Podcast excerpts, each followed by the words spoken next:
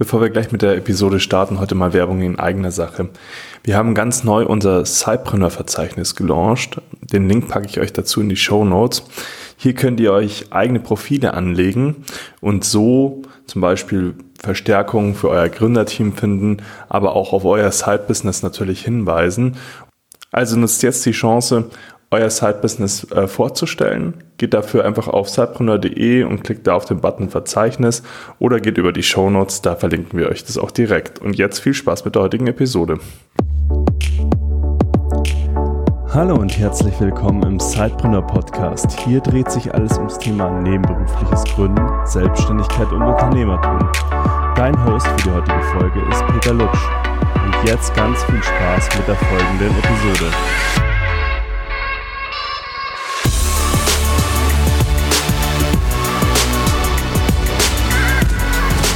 Hallo und herzlich willkommen zu einer neuen Episode des Zeitpreneur Podcast. Ich habe heute zwei wirklich spannende Gründerinnen äh, mit dabei im Podcast. Das ist die Michi und die Anna. Und äh, sie haben Acumi gegründet. Aber bevor wir darauf zu sprechen kommen, liebe Anna, liebe Michi, schön, dass ihr da seid. Stellt euch doch mal kurz unseren Hörern vor. Was muss man zu eurer Person wissen, wenn man so ein kleines Bild von euch äh, im Kopf haben möchte. Ja, hallo, ich bin Michi. Ähm, erstmal äh, vielen Dank an dich, Peter, und hallo auch an die Zuhörer. Wir freuen uns riesig, dass wir heute einen Podcast mit dir machen dürfen, unser erster auch. Also ähm, verzeiht auch vielleicht unsere Nervosität. ja, also ich bin Michi und ähm, ich bin geboren in München, habe Mode, ganz klassisch Modedesign studiert auch. Habe ich dann auch die Anna kennengelernt zum Glück dann haben wir, dann habe ich nach dem Studium habe ich mich selbstständig gemacht und für ein junges Modelabel auch gearbeitet in München. Und dann haben die Anna und ich irgendwann angefangen zu gründen. Genau. Hallo, ich bin die Anna. Ähm, vielen Dank für die Einladung. Ich freue mich sehr, dass wir heute die Möglichkeit haben, hier ein bisschen von uns zu erzählen. Ich bin im Allgäu aufgewachsen, so eine Stunde von München weg und auch immer viel in Österreich und Wien gewesen, weil da meine Mama herkommt. Genau, und wie Michi schon gesagt hat, haben wir uns während des Modedesign-Studiums kennengelernt. Und ich glaube, da auch relativ schnell gemerkt, dass wir gut zusammenarbeiten können und ja auch so eine Leidenschaft für andere Art von Mode haben oder für neue Ideen und dann auch beide zum Abschluss den Innovationspreis dort in der Uni gewonnen. Und zusammen in Indien vier Monate in der Textilindustrie gearbeitet was uns sicherlich auch zusammengeschweißt hat. Nach dem Studium war ich in Amsterdam und habe da für Iris van Herten gearbeitet. Und dann, ja, kam es zu Acumi.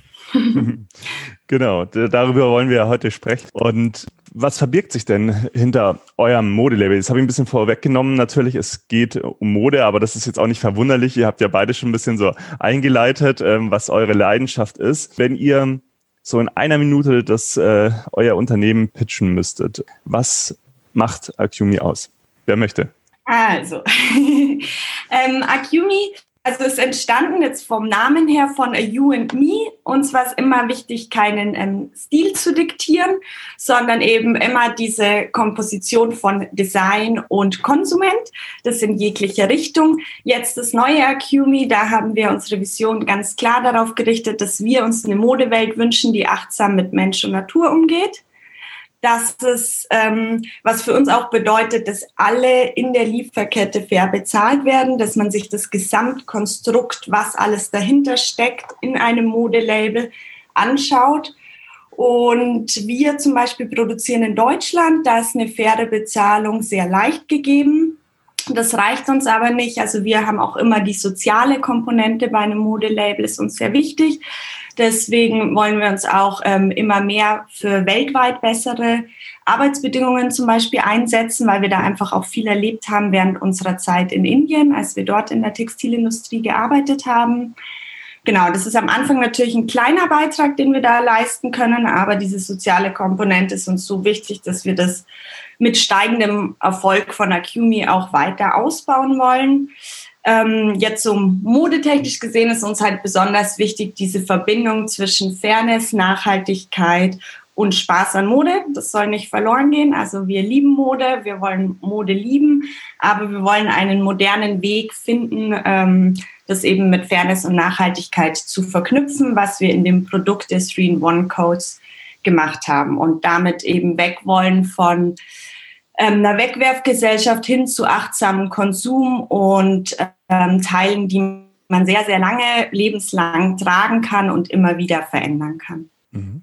Sehr spannend.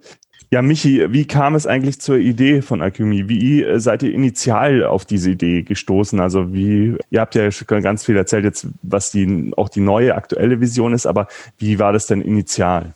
Ähm, wie Anna schon erzählt hat, kam das eigentlich schon so ein bisschen im Studium, dass wir herausgefunden haben, dass wir eigentlich sehr gut zusammenarbeiten können, sowohl auf so professioneller Ebene als auch menschlich. Und dann haben wir ja beide nach dem Studium wo gearbeitet, so eineinhalb Jahre. Die anderen war in Antwerpen bei Iris van Herken, wie sie erzählt hat, und ich bei dem Münchner Label. Und bei mir ist dann, nachdem dieses Münchner Label so erfolgreich geworden ist, bisschen so der Wunsch entstanden oder ich hatte die Überlegung, entweder ich bleibe da jetzt oder ich müsste jetzt dieses Label verlassen und mein eigenes gründen. Und ähm, die, das eigene Label zu gründen, ist, glaube ich, immer so ein kleiner Traum, wenn man Modedesign studiert und habe dann einfach mal weil mir klar war, dass ich das auf gar keinen Fall alleine machen kann. Und dann auch schnell klar war, mit wem ich das machen möchte, also mit Anna eben. Und habe sie dann mal angerufen und da war sie zu dem Zeitpunkt in Antwerpen und habe mal so vorsichtig nachgefragt, wieso ihre Meinung und Lust dazu ist. Genau, dann hab, haben wir sie besucht in Antwerpen und ähm, haben ganz lange darüber gesprochen, was uns bei unserem eigenen Modelabel wichtig ist. Und haben es dann gegründet eigentlich. Und die Anna hat vorhin schon ein bisschen angedeutet, dass der Name von You and Me kommt. Also, dass uns am Anfang ganz wichtig war, dass wir, dass wir den Kunden die Freiheit lassen, selber seinen Style bei uns zu finden. Also nicht, dass wir der, der, der große Designer sind, der den Stil vorgibt, sondern dass die Kunden die Möglichkeit haben, sich die Sachen bei uns zu, zu in Anführungszeichen customizen, natürlich nicht ganz, aber dass die da wirklich so ein bisschen ihren eigenen Stil in Akumi finden können und der sehr individuell für jeden sein kann. Und genau so ist dann eigentlich die ursprüngliche Akumi-Idee entstanden. Genau, 2012 war das, Anna, richtig? Du, ja. du bist sie, ja. Also ihr macht es ja dann auch schon eine ganze Weile jetzt zusammen irgendwie. Mhm. Und ich kann mir vorstellen, ja klar, also initial ist es immer am schwierigsten irgendwie bei ganz vielen Gründern auch das richtige Gründerteam zu finden, den richtigen Mitgründer zu finden. Und wenn man dann zusammen irgendwie für eine Idee brennt, dann, dann entwickelt sich ja auch ganz viel. Und wenn beide irgendwie dann, wie in eurem Fall auch so langfristig zusammenarbeiten können, kann ich mir vorstellen, dass ihr auf dieser Reise ähm, sehr viele unterschiedliche Erfahrungen gemacht habt und dass dieser Weg, ähm, wie man so ein Unternehmen entwickelt, auch nicht immer linear ist. Das heißt, Vielleicht könnt ihr uns da mal einfach mitnehmen, wie waren denn da so die wichtigsten Meilensteine bei eurer Gründung und bei eurem Unternehmen? Also wie habt ihr das Ganze so aufgebaut und was waren so die wichtigsten Entwicklungspunkte? Mhm, also das Aufbauen, ich glaube, das, was am Anfang immer das Spannendste und Interessanteste ist, wenn man sich entscheidet, ein Modelabel zu gründen und aus, einer, aus einem klassischen Modedesign-Studium kommt, ist, dass man von der ganzen administrativen Geschichte keine Ahnung hat, ehrlich gesagt, dass ganz viele Bereiche neu aufkommen, die man vorher nicht kannte, weil man ja rein also fast nur im Design gelernt hat und den kreativen Prozess kennt.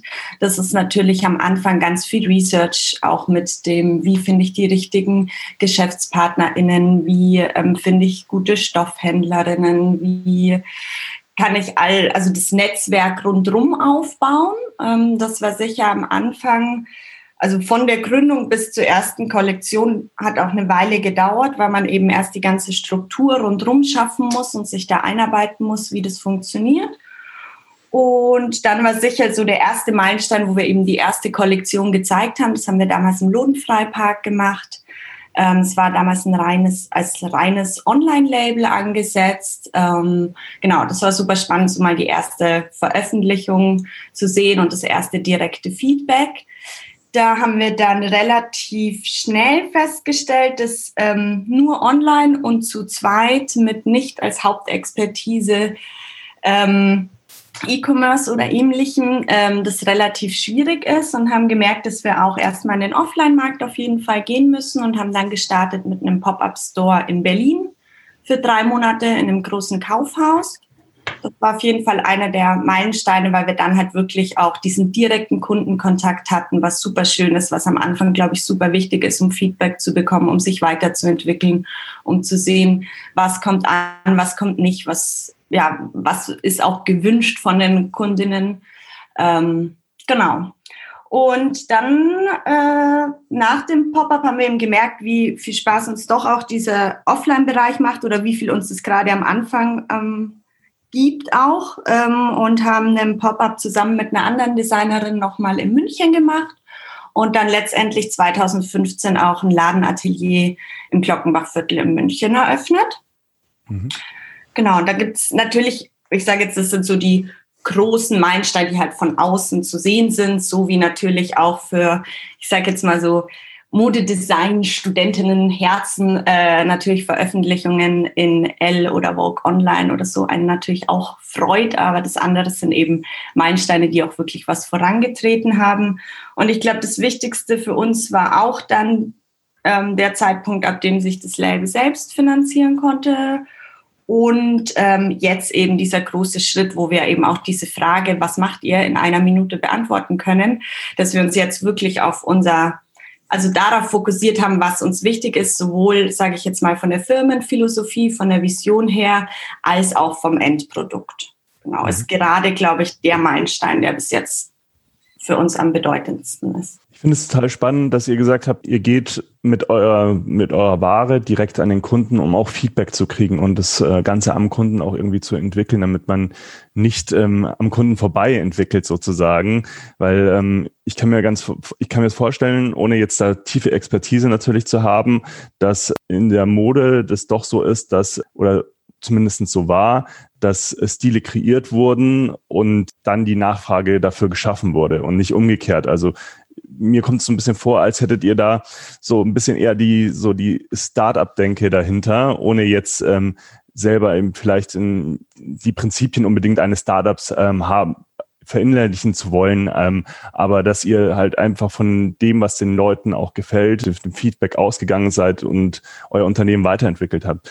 Ähm, kann man das so auf den Punkt bringen oder? Ja, ich glaube schon ein bisschen, weil ähm, die dieses, die Modeindustrie ja wirklich auch wirklich sehr kaputt ist. Also dieses ständig sich zu überlegen, was der neue Trend ist, den man einfach den Kunden vor die Füße wirft, so.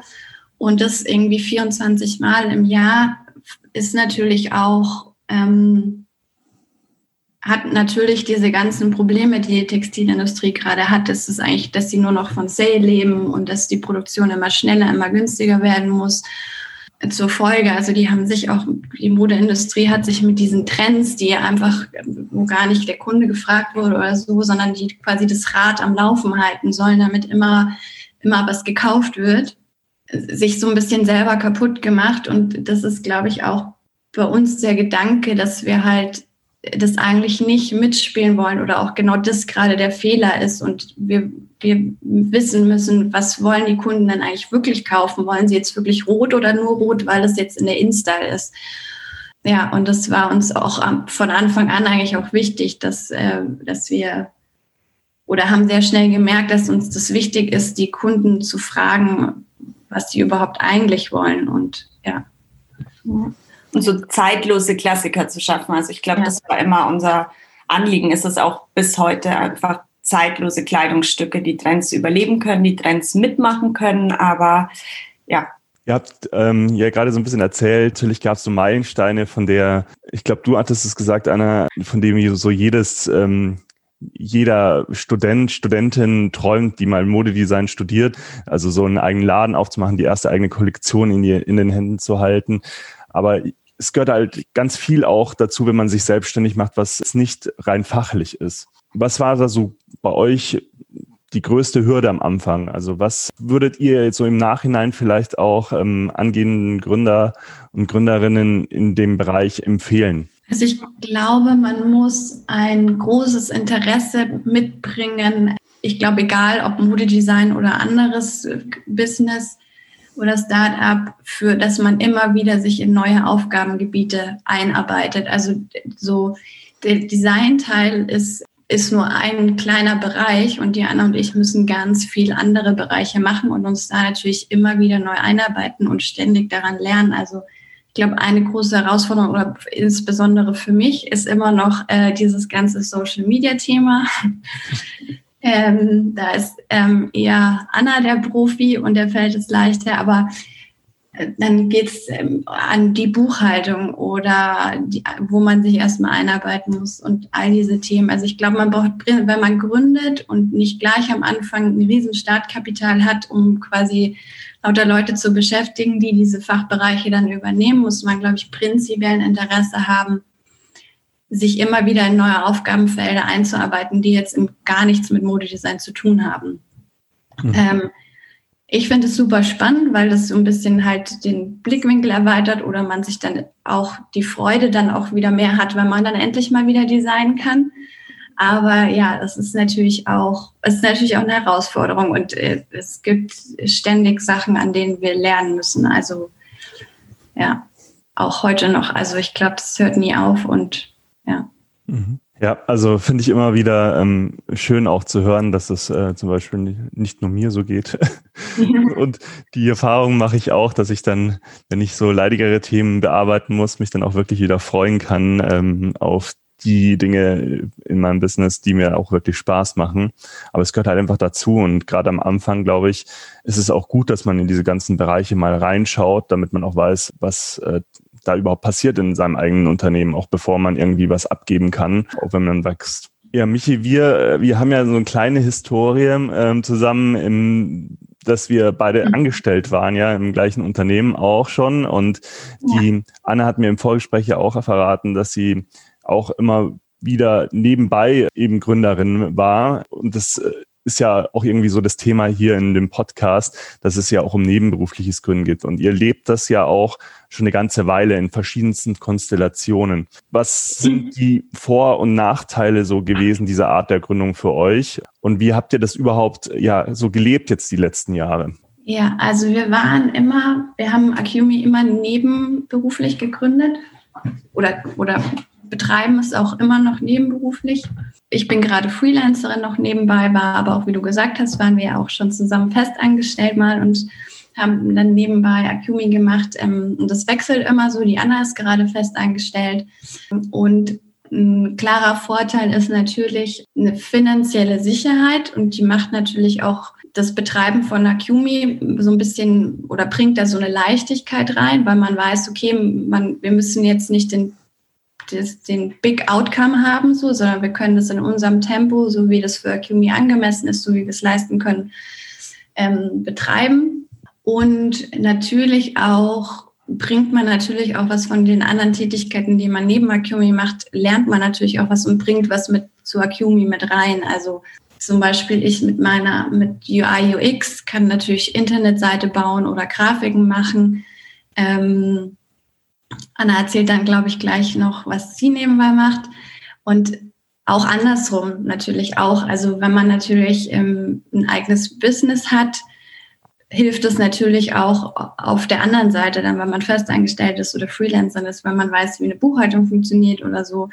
Ähm, man, und man hat natürlich auch so ein bisschen, finde ich immer, wenn man noch sein eigenes Business hat, so, so dieses so dieses Verständnis, dass es, dass da mehr ist als nur in deinem kleinen Bereich. Also so ein bisschen das Interesse. Also wenn man jetzt zum Beispiel festangestellt ist, dass man merkt, dass da viele, viele unterschiedliche Bereiche zusammengreifen müssen und nicht nur jetzt irgendwie wenn du jetzt ein Salesmann bist oder so, der festangestellt ist, dass das das Einzigste ist, was das Unternehmen wirklich benötigt, sondern du hast, weißt, was es heißt, ein Unternehmen zu führen und dass da ganz viele unterschiedliche Bereiche zusammenspielen müssen, finde ich. Das ist eigentlich so, finde ich, finde ich da, was, was Leute, die nebenberuflich gründen, immer sehr gut mitbringen. Ja, ich finde auch diese Weitsicht auf die Dinge oder dass man, ja, die Möglichkeit dadurch hat, ähm, einfach viele verschiedene Bereiche in seiner Arbeitswelt, in seinem Arbeitsleben kennenzulernen, ist auf jeden Fall, finde ich, ein riesiger Vorteil und eben auch diese finanzielle ähm, Sicherheit. Was ich sicher finde, was ein Nachteil ist, ist natürlich dieser zeitliche Aspekt, dass man natürlich dann eben nicht jetzt fünf Tage die Woche oder sieben Tage die Woche Zeit dazu hat oder das dann auch oft dann doch in die Freizeit rutscht. Ähm, wenn man das nebenberuflich macht, das Gründen oder das Label. Andererseits gibt es einem diese wunderbare, ja, privilegierte Situation, dass man eben bereit oder die Möglichkeit hat, seinen Traum zu verwirklichen, sich selbstständig zu machen, eine Vision zu haben, die umzusetzen, mit dem Background, dass man auch verschiedene Standbeine hat. Genau. Ich habe immer, also ich habe 2007, als ich angefangen habe zu studieren, habe ich das erste Gewerbe äh, gegründet quasi und ähm, seitdem eigentlich immer mehrere Sachen gemacht. Ähm, das ist manchmal anstrengend, aber ich finde eben auch, wie Michi schon beschrieben hat, es gibt auch einen sehr, ja, einen erweiterten Gedankeneinfluss oder Arbeitseinfluss, genau. Und ich arbeite gerade ähm, nebenbei, mache es auch schon sehr lange, seit zehn Jahren, fast in dem Bereich äh, im Modevertrieb, im relativ klassischen Modevertrieb. Und das ist natürlich auch jetzt in dem Fall für Acumi super, weil man da nochmal einen anderen Bereich, einen wirtschaftlichen Bereich kennenlernt, der zum Beispiel während des Studiums auch nicht behandelt wird und man da natürlich auch sein, oder ich jetzt in dem Fall mein äh, Wissen so für die Gesamtheit der Textilbranche sehr, sehr gut erweitern kann. Ja, total spannend. Ähm, auch die Vorteile, die ihr beide seht, wie sich das beides auch begünstigt äh, eben. Das äh, erfahren wir ganz oft und das hat sich auch dieses Jahr in einer Studie von uns gezeigt, die wir die dieses Jahr angestrengt haben, dass das eben ganz viele nebenberufliche Gründer auch sehen, diesen Vorteil, sowohl für das Angestelltenverhältnis, aber auch für ihre Gründung natürlich. Lasst uns jetzt nochmal den Schwenk machen zu diesem Jahr. Es ist ja kein leichtes Jahr für viele Unternehmer, für viele Selbstständige. Es ist so dieses Dauerthema Corona. Ähm, ich kann mir vorstellen, dass es auch euer Business natürlich äh, irgendwie beeinflusst hat. War das alles jetzt in so in der Entwicklung dieses Jahr eher negativ oder sind auch irgendwie spannende neue Sachen entstanden bei euch? Mm, also bezüglich, wir haben ja auch eine Ladenfläche, wie wir vorher angedeutet haben. Da hat es uns natürlich ähm, ja beim ersten Lockdown schon auch hart getroffen, was dann natürlich auch ein äh, finanzielle Einbuße ist. Wobei wir sagen müssen, dass wir da auch ähm, sehr gute Unterstützung bekommen haben. Also sowohl staatlich wie auch von unserem Vermieter, der uns entgegengekommen ist und das irgendwie gut wuppen konnten, diese Zeit äh, zu überstehen, sag ich mal. Und für uns, äh, würde ich sagen, hat es schon auch einen sehr positiven Aspekt, weil dadurch, dass so viel Administratives weggefallen ist, jetzt gerade in Bezug auf eine Ladenfläche zu betreuen oder eben Kunden zu empfangen, Kundinnen zu empfangen, hatten wir die Zeit, uns zu fokussieren und haben, glaube ich, letztendlich deswegen jetzt schon geschafft, ähm, unser neues Projekt vorzustellen und voranzutreiben, weil wir einfach dann viel zu Hause waren und uns komplett darauf fokussiert haben und das gemacht haben. Das heißt, das hatte für uns auch einen positiven Aspekt, dass man nicht überall mitspielen kann, sondern jetzt einfach mal sich auf eine Sache konzentrieren kann. Ihr habt euch ja jetzt gerade nochmal irgendwie auch gefühlt neu erfunden. Also ihr, ihr habt es schon angedeutet, ihr habt euch dem Thema Slow Fashion verschrieben, natürlich schon eine ganze Weile, aber jetzt dann nochmal verstärkt und wollt die Modeindustrie auch ein Stück weit nachhaltiger machen. Was war denn, oder vielleicht ist es ja auch gar kein neuer Schwenk, ähm, aber wie würdet ihr euren Ansatz beschreiben und wie habt ihr euch weiterentwickelt? Also diese Nachhaltigkeit war uns ja auch schon ähm, vorher wichtig, hatten aber einfach noch nicht diesen klaren Fokus, weil wir hatten noch eine zu große Kollektion, haben Männer und Frauen gemacht und haben irgendwie gemerkt und es wirklich so, so in dem Maß zu machen, wie wir es eigentlich machen wollen, müssen wir uns ein bisschen fokussieren auf ein Produkt, erstmal vielleicht auch auf ähm, nur Menswear oder Womenswear ähm, und haben dann eigentlich auch festgestellt, dass, dass Transparenz auch zum Beispiel so ein ganz wichtiger Faktor ist. Also viele behaupten ja immer, dass sie nachhaltig sind oder irgendwie Bio-Baumwolle benutzen, aber dann erfährt man auch nicht so richtig viel. Und das war eigentlich auch so ein, ist eigentlich auch so ein wichtiges Credo von uns, dass wir wirklich alles offenlegen wollen, was wir machen. Also ähm, und dann auch wirklich der Kunde entscheiden kann, weil ich glaube, kein Unternehmen oder kein Modelabel kann zu 100 Prozent nachhaltig sein oder kann oder wir in unserer Größe müssen ganz ehrlich sagen, es gibt Bereiche, in denen sind wir sehr nachhaltig und in manchen haben wir es einfach noch nicht geschafft, weil wir einfach dafür zu klein sind oder die Mengen zu klein sind, so dass Leute für uns das nachhaltig produzieren und wir dann einfach zurückgreifen müssen und dass wir auf, auf bestehende Sachen zurückgreifen müssen, die jetzt nicht nachhaltig sind. Und da ist es uns halt super wichtig, dass wir das halt einfach offenlegen und ähm, der Kunde dann entscheiden kann, ist ihm das nachhaltig genug oder ist ihm vielleicht wichtiger, findet er nachhaltige Materialien viel wichtiger als zum Beispiel ähm, faire Produktion oder ist ihm beides wichtig? Und das war so ein wichtiger Punkt, wo wir gesagt haben, wir wollen das alles offenlegen. Genauso auch, man kann bei uns zum Beispiel auch total einsehen, wie viel ein Kleidungsstück kostet, was unsere Marge ist ähm, woher die Baumwolle kommt und wer das dann versponnen hat. Genau, und aus diesem Gedanken auch, dass wir noch nachhaltiger werden sollen, kam auch ein bisschen das Konzept an sich, diese, dieser wandelbare Mantel, weil wir ein Kleidungsstück haben wollen, was möglichst lange im, im, Kreislauf bleibt, was aber auch diesen Spaß an Mode mit sich bringt. Und deswegen dieser 3-in-1-Mantel, der drei Kleidungsstücke ähm, vereint, ähm, also Mantel oder Weste oder Jacke und du kannst ihn aber auch immer wieder neu stylen mit, mit Add-ons, mit, du kannst einen Kragen hinmachen oder Fransen und quasi ein, ein Mantel, den du dein Leben lang hast, mit dem du aber auch diese, diese Trends mitspielen kannst, wenn du möchtest. Also so hat sich, also ist aus der Idee eigentlich auch das Produkt entstanden. Ja, du hast ja jetzt schon ganz viel in, gesagt, dass ihr das Ganze transparenter machen wollt ähm, oder sehr transparent macht, äh, weil ihr legt ja wirklich ganz viele Sachen offen, ähm, von, von Nachhaltigkeitsaspekt bis zu eurer Marge. Und was du ja auch gesagt hast, die Mäntel, die sind so zeitlos, weil sie sich auch immer wieder verändern können, mit, äh, mit Modetrends auch mitgehen können zum gewissen Grad. Und wenn ihr jetzt äh, eure Kunden damit konfrontiert, wie nehmen diese die, die Offenheit von euch, die Transparenz denn auf? Ähm, was für ein Feedback kriegt ihr?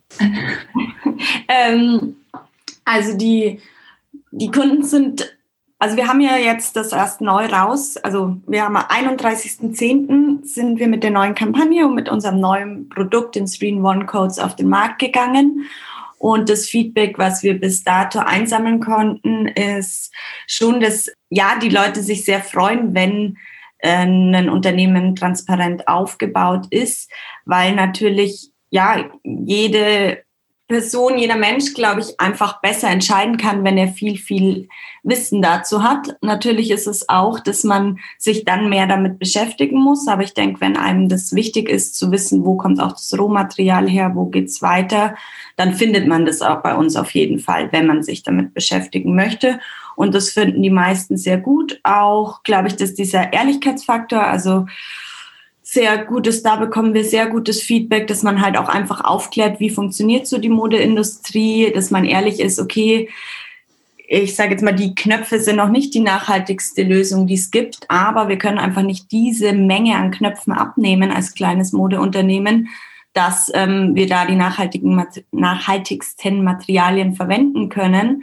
Deswegen nehmen wir gerade noch die Knöpfe, die wir am besten fanden, weil die Lieferwege kurz sind und einfach auch so zu erklären, auf was muss man alles achten. Das ist ja total viel. Also man kann auf die Rohstoffe achten, auf die Chemikalien, die verwendet oder nicht verwendet worden sind, dann auf die Transportwege, dann vielleicht auch ist es, ähm, wie ist das Unternehmen aufgebaut, was die Knöpfe oder die Materialien produziert ähm, achten die zum Beispiel sehr, haben die nur Ökostrom, wie verhalten die sich? Und da gibt's ja ist ein ganz, ganz Riesenfeld und das einfach ein bisschen aufzumachen und auch zu zeigen, was steckt eigentlich alles hinter einem Kleidungsstück und wie weit man da in die Tiefe gehen kann, da bekommen wir sehr gutes Feedback. Und ihr seid ja jetzt, du hast ja gerade gesagt, ihr seid ja jetzt erst gerade neu wieder mit diesem Konzept an den Markt gegangen. Und das Ganze startet jetzt auch in der Form einer Crowdfunding-Kampagne auf Startnext, was ich jedem auch nur ans Herz legen möchte, dass er sich das mal anschaut. Also wir packen natürlich den Link auch in die Show Notes dazu zu der Crowdfunding-Kampagne. Also ich finde natürlich mit meinem Leinblick äh, erstmal, äh, dass das äh, wahnsinnig ähm, toll aussieht, was ihr da geschaffen habt. Und ihr seid, glaube ich, auch auf einem guten Weg. Dennoch sollten da natürlich sich möglichst viele Leute jetzt mal anschauen, äh, damit, damit ihr euer Funding-Ziel erreicht. Oder ähm, auch, ich, ihr habt ja zwei Funding-Ziele sozusagen, ähm, habe ich gesehen, auch übererfüllt, damit ihr noch mehr machen könnt. Aber das könnt ihr jetzt sicherlich am besten nochmal zusammenfassen. Was ist euer Ziel mit der Crowdfunding-Kampagne und ja, wo geht da der Weg hin? Ja, vielen Dank. Es freut uns, dass dir die Kampagne gefällt schon mal. Das ähm, erste Funding-Ziel von ähm, 10.000 Euro ist, um Pre-Order zu generieren. Das heißt, ähm, quasi den Kundinnen die Möglichkeit zu geben, den Mantel vorzubestellen und uns dann Vertrauen entgegenzustrecken, dass sie sagen, wir finden eure Vision toll, wir finden das Kleidungsstück toll und wir sind bereit, länger zu warten genau, dementsprechend sind natürlich auch in der Crowdfunding-Kampagne so, sage ich mal, erste Vertrauenspreise. Also ist auch ein bisschen günstiger, als es später sein wird, weil wir denken, dass es natürlich ähm, auch schön ist, einen kleinen Vorteil für die Menschen zu schaffen, die uns schon so früh äh, auf dem Weg begleiten hin zu der Markteinführung der Mantelkollektion. Genau, das heißt, das erste Ziel ist für die Pre-Orders und um Marketingbudget zu sammeln, was wir dann auf Social Media und anderen ähm, Plattformen verwenden können und natürlich allgemein auch ähm, durch die Kampagne ähm, unseren Bekanntheitsgrad zu steigern. Ja, und für das zweite Funding-Ziel, das wäre dann wirklich, damit wir wirklich einen Schritt weitergehen können, da könnten wir uns eine Musterkollektion zusammenstellen. Das heißt, dass wir alle Teile in allen Größen und Farben mal für uns produzieren können, dass wir so dann auch eben auf verschiedenen Events und Messen einfach den Kundinnen die Möglichkeit geben können, das anzuprobieren, das zu erleben. Das kann man momentan auch bei uns im Laden bis 15.11. noch, aber nur mit den Prototypen. Und es ist natürlich schön, dann einfach eine Ausstellungskollektion zu haben und auch nach und nach den Online-Shop ein bisschen zu füllen, damit wir auch ja auf Online-Plattformen, auf anderen, die nachhaltige Mode anbieten, vertreten sein können und eben auch in den, also in den Handel gehen können, ob es Online-Shop oder Offline-Handel ist. Ja, und dann natürlich je, ja, je, je größer, sage ich mal, wir schaffen, die ähm, Kampagne zu machen und da unsere Ziele ähm, zu erreichen, je mehr können wir natürlich auch einen Beitrag zu der Slow Fashion Bewegung ähm, geben und machen, weil dann natürlich wir auch mehr zum einen mehr spenden können bei mehr Verkäufen und ich denke auch, dass man immer größeres Bewusstsein dann schaffen kann, je bekannter das ist. Das ist ja uns auch wichtig, da aufzuklären und zu sagen, was ist Slow Fashion, warum ist uns das wichtig und natürlich je mehr Leute davon erfahren, umso größer ist dann vielleicht auch die Auswirkung, die das haben kann. Ja. Ich finde, ihr habt eine super spannende Mission, auf der ihr seid. Und das zeigt sich ja, also nicht nur durch das jetzt, dass schon einige Leute mitmachen bei eurer Crowdfunding-Kampagne. Ähm, wie gesagt, da braucht es noch viel mehr, die jetzt ähm, da drauf kommen. Äh, ihr Ihr findet das, ähm, ich habe es wie gesagt ja schon gesagt, dass wir das in die Show Notes packen, aber auf startnext.com und dann ähm, Akumi eingeben, A-K-J-U-M und zwei I am Schluss, äh, mhm. äh, dann findet ihr das aber auch so direkt. Wenn man jetzt aber mit euch, äh, Michi und Anna, noch genauer in Austausch gehen möchte, wenn man auch vielleicht Rückfragen zu eurem Projekt hat, äh, gibt es irgendwie Möglichkeiten, auch euch direkt zu kontaktieren, zum Beispiel über Social Media oder gibt es irgendwie andere Wege, sich dann mit euch zu eurer Vision auszutauschen? Ja, auf jeden Fall. Also wir sind natürlich bei Facebook und Instagram, kann man uns jederzeit anschreiben, uns Fragen stellen. Natürlich findet man auch ähm, auf unserer Website unseren Kontakt, also Telefonnummer und E-Mail auch. Also wir freuen uns über, egal auf welchem Kanal, freuen wir uns natürlich immer über Nachrichten. Und genau, also bevorzugt natürlich Instagram und ähm, E-Mail. Aber ja, Genau, packen wir auch alles nochmal in die Show Notes. Ja, ich finde es wirklich, es war ein super spannendes Gespräch auch für mich. Ich habe das ja so ein bisschen von der Seitenlinie eine ganze Weile mitbekommen äh, über Michi, äh, was ihr so plant. Und ich glaube, Michi, als wir das erste Mal über dein äh, Side-Business gesprochen haben, das ist jetzt auch schon irgendwie zweieinhalb, drei Jahre fast her. Ähm, und ich habe immer wieder gesagt, komm doch mal im Podcast. Ja. Und bin jetzt äh, echt froh, dass ich jetzt auch zusammen ähm, natürlich mit Anna äh, dich in den Podcast gebracht habe und äh, mal über deine über dein Zeitbusiness sprechen konnte. Ja, vielen Dank auch dir. Also genau. wirklich toll, dass wir hier mitmachen konnten. Ja, vielen Dank für die Einladung. Richtig Spaß gemacht. In dem Sinne äh, wünsche ich euch noch viel Erfolg bei eurer Start Next Kampagne und ähm, ja, an die Hörer unterstützt das Ganze und bis zum nächsten Mal.